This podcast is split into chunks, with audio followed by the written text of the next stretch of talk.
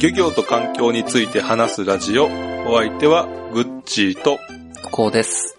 あ、略して漁業館。はい。大事なとこですね。うん。はい。えー、今日なんですけど、はい。収録日、うん昼間なんですが、うん。あこの収録夜にやってるんですけれども、はいはい。えー今日の昼間、フルマラソンを走ってました。えー、すごいな。すごいね。まあちょっとふ、高知に住んでるんですけど、高知で、まあ一番でかいフルマラソンみたいなのが今日ありまして、それに参加してきました。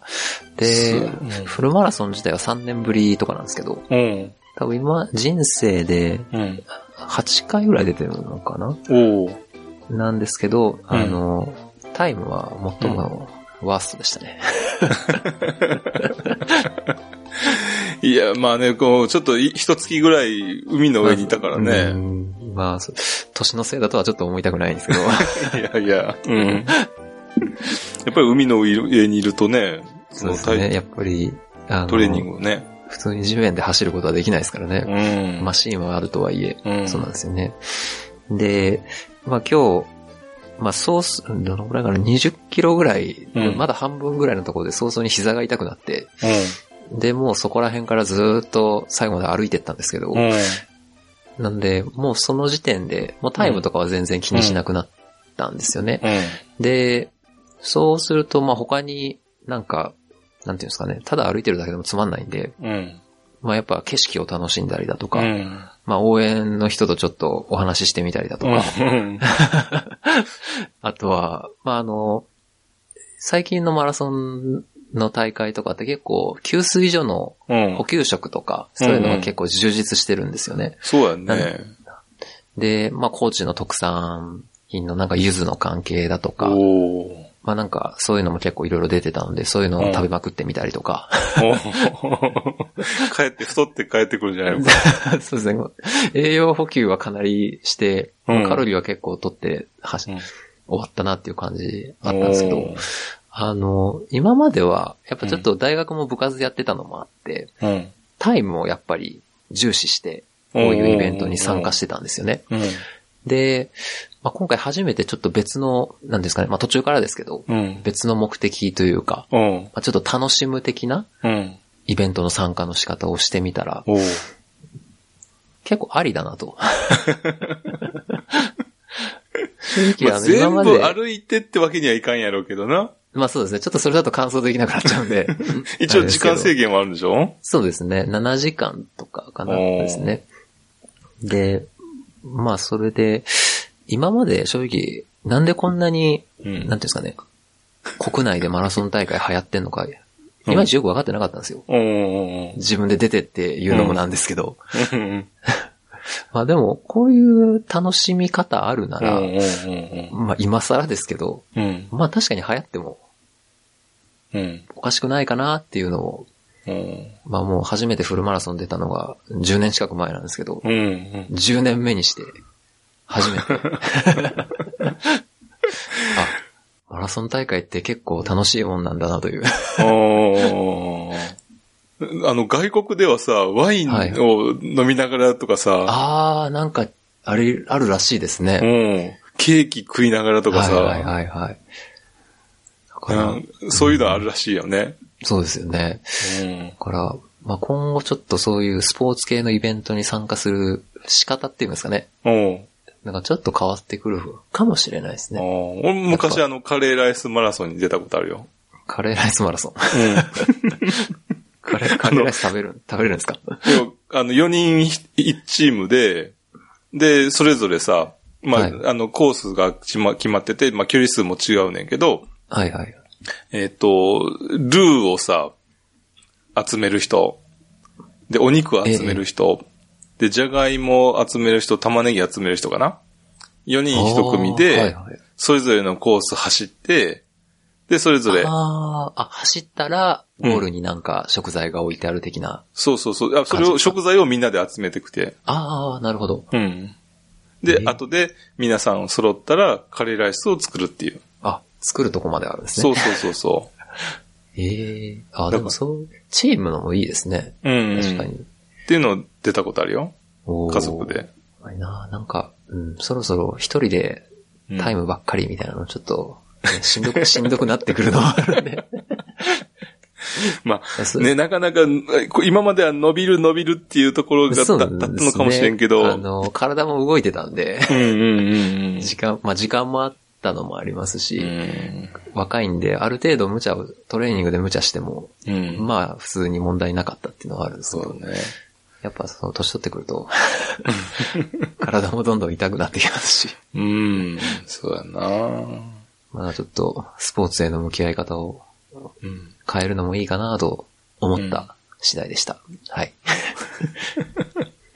そっか。あ、あとですね。はいはい。全く話が変わるんですけど、うん、あの、ツイッターの方にも、あの、以前、グッチーさんが紹介してくれたチョコブリ、食べましたよっていうツイート載せてくれくださってた方だったいたと思うんですけど、あの、その中に、グッチーさん紹介してくれたのが、えっと、あの、お寿司屋さんの、くら寿司ですか？くら寿司、うん。のとは別に、あの、なんかスーパーで買ったっぽいやつを載せてくれてた方がいらっしゃったと思うんですよね。で、それ見て、あの、なんか調べたら、四国、うん、四国のイオン系列のスーパーで売ってます。あ、そうなんや。はい。で、僕も高知市内のイオンに行って、見てみたら売ってました。で、買ってみました。本当に。おー、はい、すごい。で、やっぱりあの目的が目的なんで、刺身とか切り身で売られてるやつだったんですけど。まあそうだよね。それ煮付けにしたらあんまり意味ないもんね。そうですね。その新鮮さを保つためみたいな感じの目的だと思うんで。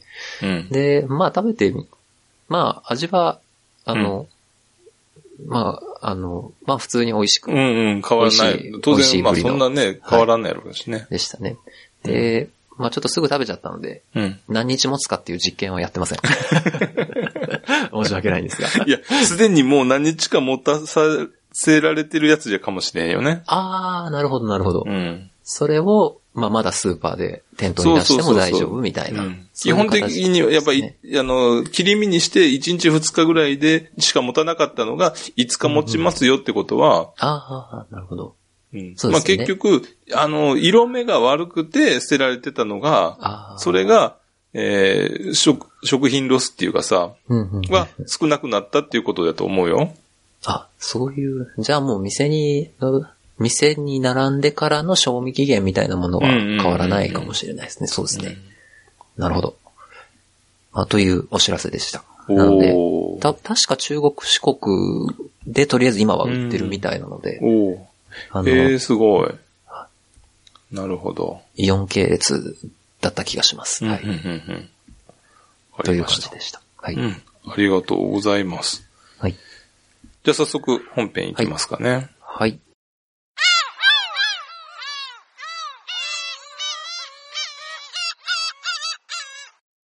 さて本編では、はい。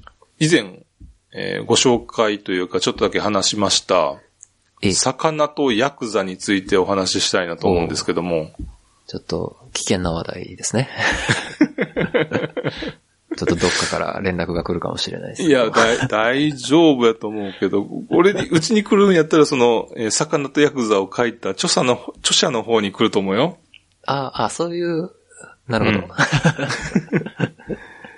えっとね、最初にちょっと本の紹介をしときたいんですけども、はい。えっと、魚とヤクザという本で、えー、鈴木と、智彦さんっていう方が書かれたやつで、はい、えー、小学館から出ております。はい。えー、本体1600円プラス税ということで、なぜこんな本を書き出したかと、いうとこやねんけども、はい。実はね、その、ある論文があって、ええー、市場に流通しているアワビの約半分が密漁で、密漁品だと。なんと。計算したら、ええー、結構多いですね。半分弱ね。うん。これはにわかに信じがたいなと。そうですね。ということで、本当かどうかを確かめたいというのが、まあ、動機だったようなんですよね。ええー、あのー、この鈴木智彦さんっていうのは、まあ、もともと、あの、暴力団関係の取材をメインにされていた方で。ああ、そうなんですね。はい。で、この、まあ、暴力団と、えー、その、まあ、しのぎになっている密漁というものの関係をちょっと明らかにしていきたいと。はいで、足掛け5年、えー、いろいろと、いろんな、まあ、あの、なんていうの、取材を重ねてきたんですけども、えー、はいはい。で、そのうちの、えー、まあ、何個かちょっと、えー、全部は紹介しきれないので、ちょっとずつ、ちょっとだけ紹介したいんですけども、あのー、そのアワビの流通を確かめるために、えー、築地で4ヶ月間アルバイトをしてたそうなんですよね。内部調査的な。そうそうそうそう。潜入調査というのかなんていうのか。へえで、築地、まあ当時の築地よね。今はまあ豊洲にはなってはいるけども、はい、えー、築地に、まああの、アルバイトで、えー、アルバイトに行くんねんけども、最初に、まず、えー、と、築地にの、まあ、その部外者としてっていうか、一般人として中入って、はい。えー、アワビどこに売ってますかとかって。で、アワビを売ってるところを何箇所かちょっとピックアップして、で、見てたら、ちょうどアルバイト情報誌に、その一つのところが、はい、えー、アルバイト募集してたらしくて。ああ、なるアワビを売っているそう。ところが。取り扱っているところの一つが、はい、あの、取材、あ、えっと、アルバイトを募集してたんで、そこに応募したら、まあ見事当選、当選っていうか、あの、採用になった。採用で。ええあの、築地って、まあもともと、まああの、えー、ヤクザ絡みの人たちが多くいたそうなんですけども。あ、そうなんですね。うん、で、さらに、そう、さらに、その、築地で働くにしても、身分証明書を提示されなかったらしい。提示っていうか、も求められなかったって。えー、えー、うん。雇うのにってことですか？う。うん。ええー、で、かつ、えっ、ー、と、銀行口座もいらないって。要は手渡しやって。ええー、脱税し放題ですね。いや、当然まあ、あの、全部、その、なんちゅうの？社会保険料とか全部聞かれての話やけど。ああ、はい。でも、銀行口座じゃなくて手渡しだと。一応、えー、えー、月給やけど、月、月の決まった日には、その、手渡しで、その金額も手渡しされると。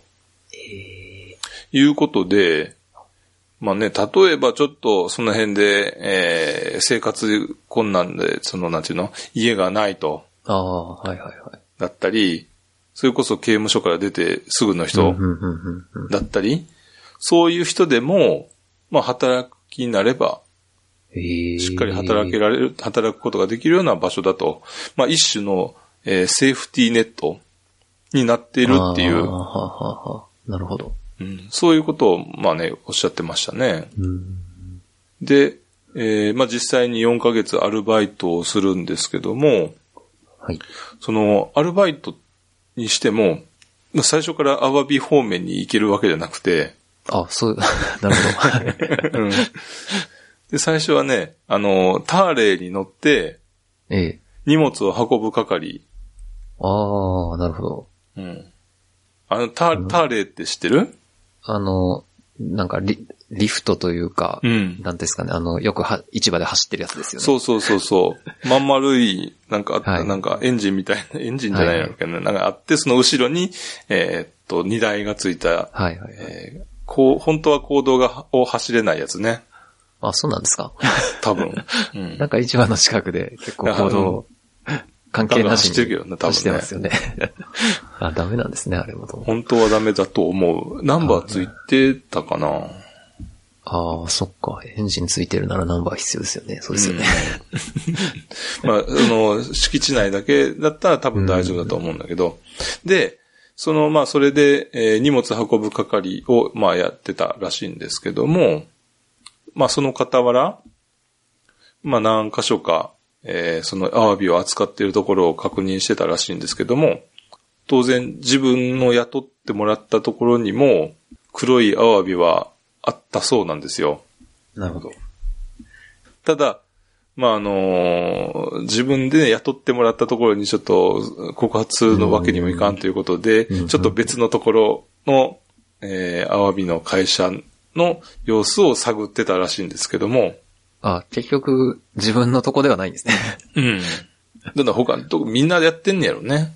ああ、なるほど。うん、だ基本的に、えー、まあ、性善説で、えー、行われているっていうか、あの、築地なり豊洲なりっていうのは、えー、東京都が、あ市場を開設して、うん、で、そこに業者が入って、まあ、業者が、あ品物を取引すると。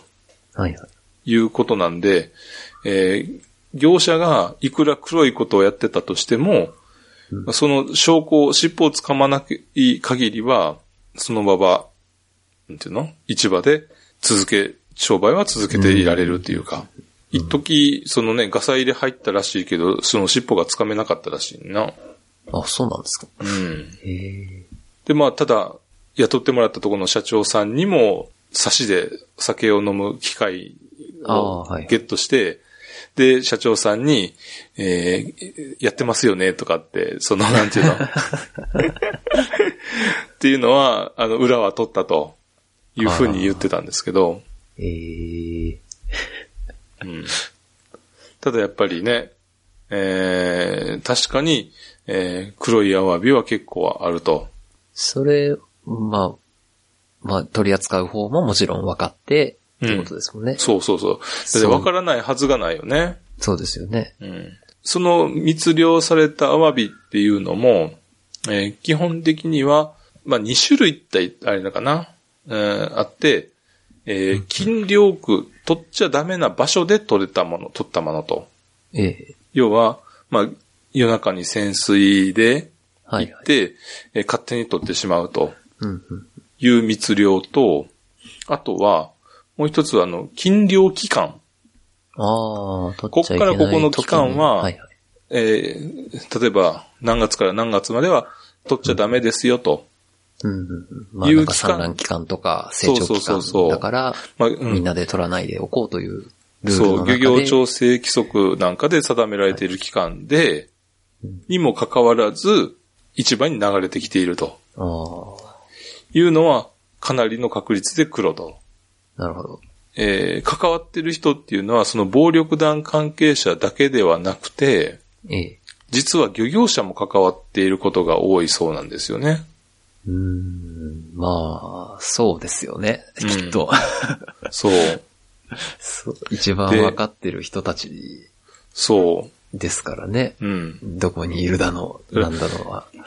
そう、しっかりしたところっていうのは、まあ当然密漁に対しては非常に、えー、憤りを感じているところは多いねんけども、はい。はい、多くのところはそうだと思うけども、はい、実は、その、漁業者も絡んだ形で、密漁に加担してるっていうところも、ないとは言えないというか、うん、確実にあると。うん、で、まあ、アワビだけじゃないんだけど、他の、まあ、ことでも、結構、えー、漁協にさ、えーはい、取材を申し込みしてたらしいんだけども、はいはい、結構、えー、漁協からその取材拒否されることが多かったらそうなんですよね。うん、まあ、ということは、ってことですよね。うん。まあ、基本的にちょっとね、多少は噂なり何かが分かってんよね。うん、ですよね。うん。まあ、ただでもさ、急にさ、どっかの、えー、フリージャーナリストがさ、何々について教えてくれとかって来られても、組織として受けていいかどうかっていうのもまた、ちょっと、えー、そうですよね。うん、変、まあ、ちゃんとしたこと書いてくれればいいですけど、そうそうそう変にイメージ下げることだけ、うん、なんか事実でもないのに書かれても、うん、っていうところはありますよね。だから、組織に対して取材するよりも、個人に対して取材するべきやとは思うよね。ああ。でも、個人、個人こそ答えてくれますかね。いやでも個人は個人の責任で答えられるやん。ああ、ああ、なるほど。仮に自分が電話を受け取って、何々と申しますと、で、何々についてちょっと取材しておりますって言われた場合、いや、馬の骨もわからんような人がさ、急に電話かかってきても、ちょっとごめんなさいってなるやん。そうですね。確かに。はい。それも含ませてるとは思うけども、うん、まあ個人で、そのある程度トップの人にさ、うん、話聞くんなら、まあ、元組合長っていうのも、人もね、あ、あのー、取材に応じてくれた人いたけど、多分そういう人だったら結構ね、えー、取材には応じてもらえるのかもしれないけど。なるほど。うん。うん、まあそんなとこで、えー、結構ね、その、やっぱり黒い、えー、アワビはかなり流通していると。流通してるんですね。それって産地とかってどういうふうに書かれてるんですか、うん、ちゃんと、もうその通りに書かれてるんですか？どう、どうなんやろね。なんか今、なんかそれで、まあ市場とかにしても、どこどこさんって大抵書いてあるじゃないですか。それでもし、そう、産地偽装なり、産地で、あの、養殖物って言ったら、えっ、ー、とね、最初、種苗生産するときに、えー、殻の内側最初の方に、はい、えー、緑色の、なん、なんちゅうかな、ち、違いっていうかさ、はい、ちっちゃい時に、えー、っと、餌の関係で、殻が緑色になって、なんかマークつける的な感じに。マーク勝手についちゃうっていうかさ。うん、で、その後海に放流して、えー、勝手に大きくなれよって言ってなるねんけど、うんうんうん、けどどうしても、えー、アワビの殻の、はいはい。えー、中心部は少し他と違う色になっているっていうのは多いねんけど、そういうものは、えー、養殖物なので、例えば、えー、時期が禁漁期間やのに出回ってたら、当然。で分かっちゃいますよね。うん、そうそうそうそうそうじゃあそこはなんか、ごまかしてる っていう、ことになるんですかね。うん。産地を偽装しているのかなんか。で、まあ、この本のね、ちょっとね、歯がゆいところは、もっと詳しいところを知りたいところやねんけど、そこは、やっぱり取材先の関係だとか、ああ、ちょっと全部は話せませんよ的なそうそうそう。状態になってますなってる。ちょっとね、もやもや感がね、結構実名のところもあるねんけど、うん、はいはい。けど、えー、現在進行形のことっていうのは結構もやもやかなっていう。その辺は、うん、いや、しょうがないんやろうけどね。うん。まあでももうちょっとはっきり分かりたいな、みたいな。そうね。感じなんですかね。うん。ただ、この人にでもね、危害が加わったら 困るしね。そうですよね。うん。そうそう、その辺はやっぱりしょうがないのかなと思いながら。うん、確かに。うん。危ない。まあ、結局ね、アワビは結構な、その、確率で、黒やと。なるほど。うん。その本は基本アワビの話になるんですか？いや、他にもね、ナマコの話だったり、カニの話だったり、ウナギの話だったりあるねんけど。ああ、なるほど。うん。いろいろ、じゃあその辺も、うん。その、それに関わりがあるってことですよね。うん、そう。でね、ちょっと面白かった、面白かったってあれだけど、えー、昔の、えっ、ー、とね、根室のカニの密漁の話。へえ、根室のカニ。うん。昔ね、その根室の、えー、まあ、えー、カニの漁師さんの中で、うん、えー、ロシアのスパイをやっていた人がいると。漁師とし、あ、ロシアのスパイが漁師をやってた。うん、はいはい。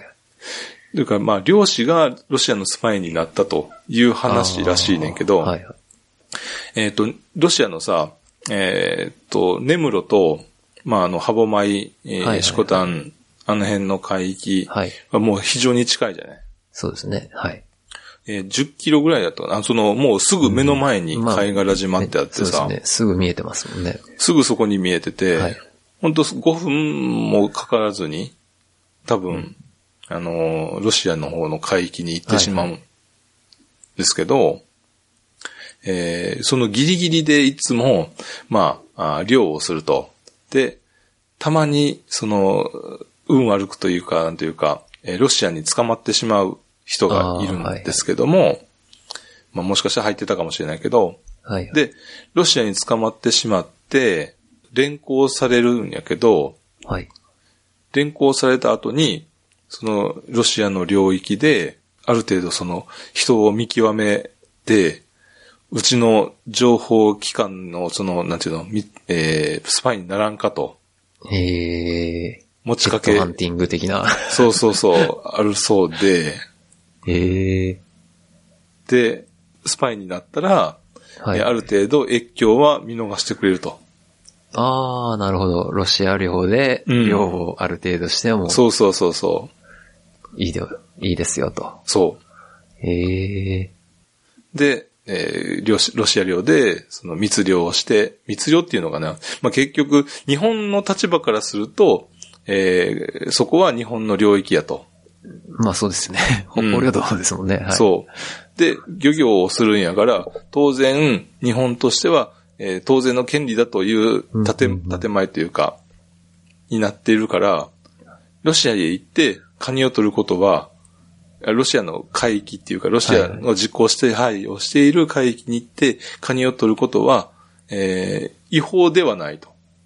まあ、国内としてはそうですよね。うん。はい、ただ、ロシアに拿捕されると。うん、で、拿捕された時に、ロシアの人から、えー、スパイを、まあ、要請されるという。例えば、えー、新聞だったりさ、えええー、スポーツ紙もなんかもあったのかな？もう少なくともその毎日のように、ええ、その新聞を手に入れたりとか、ああるいはそんな、なんかお手軽なことなんですね。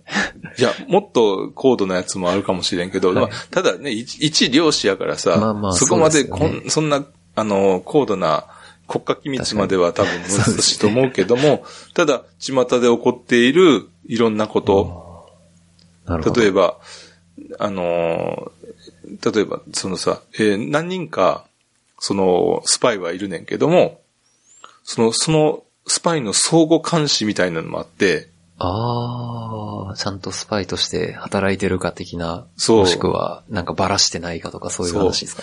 で、行ったら、お前何月何日何々してたやろうと。ええー、誰に見られてるかわからないっていう。おっかないですね。うん。下手なことすんなよっていう。ええー、なんですかね。そうまでしてちょっとスパイやりたいかなみたいな感じになりますけど。うん、いや、でも、やっぱりあの、ロシア海域っていうか、ロシア領域内に入って、えー、たくさん取れるからさ。そうですよね。うん。確かにそれはでかいですね。うん。単純に収入が、うん、多分何倍とかにもなりますよね。うんそう。根室にさ、いる知り合いに、の話に、の、知り合いの人に話を聞いても、はい、ああ、そんなこともあるんだっていうぐらいのことを言ってたので。ああ、じゃあ、まあそこもちょっとはっきりしない感じの。いや、ただでも結構、その、それだと公然にで、ね、はならんやろうからさ、うん。まあそうですよね。うん。まあ相当秘密裏に、うん。行われていたんだろうと。なるほど。ただやっぱりカニの密漁が横行してた頃は、根室もかなり潤ってたらしくてさ。ああ、なるほど。ね、でっかいキャバレーがあったりだとか、うん、もうね、えー、相当金の使いも良かった、はいはいはい、金払いも良かったみたいで。それが厳しくなって、ちょっと、廃れてるかじゃないけど。かなり、うん、閑散としてしまって、その密漁ができなくなったっていうところで、まあ、今はね、密漁、カニが密漁できなくなって、えー、日本人がしないけど、結局ロシア人が密漁して、日本に輸入、輸出してるらしいから、だから密漁は変わらないけど、誰がやるかが変わったっていう、そんな感じらしいですよ。なんかなって感じですね。そう。ねえ。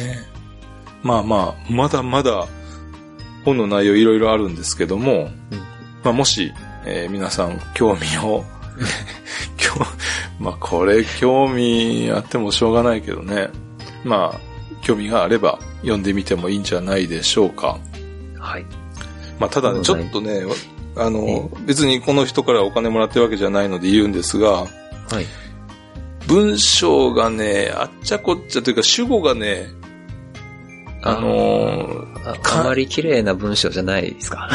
統一されてないところがあったり、いろいろやっぱり書きたいことはいろいろあるんだと思うねんけど、スルッと入ってこないところがちょこちょこっとあったので、ちょっと、根気よく。とした文章があるということですね。そうそう、根気よく読める人におすすめ。内容、あの、文章の、あの、そういう、なんていうの、体裁を気にせずに、内容を、うんうん、えー、ああ、なるほど。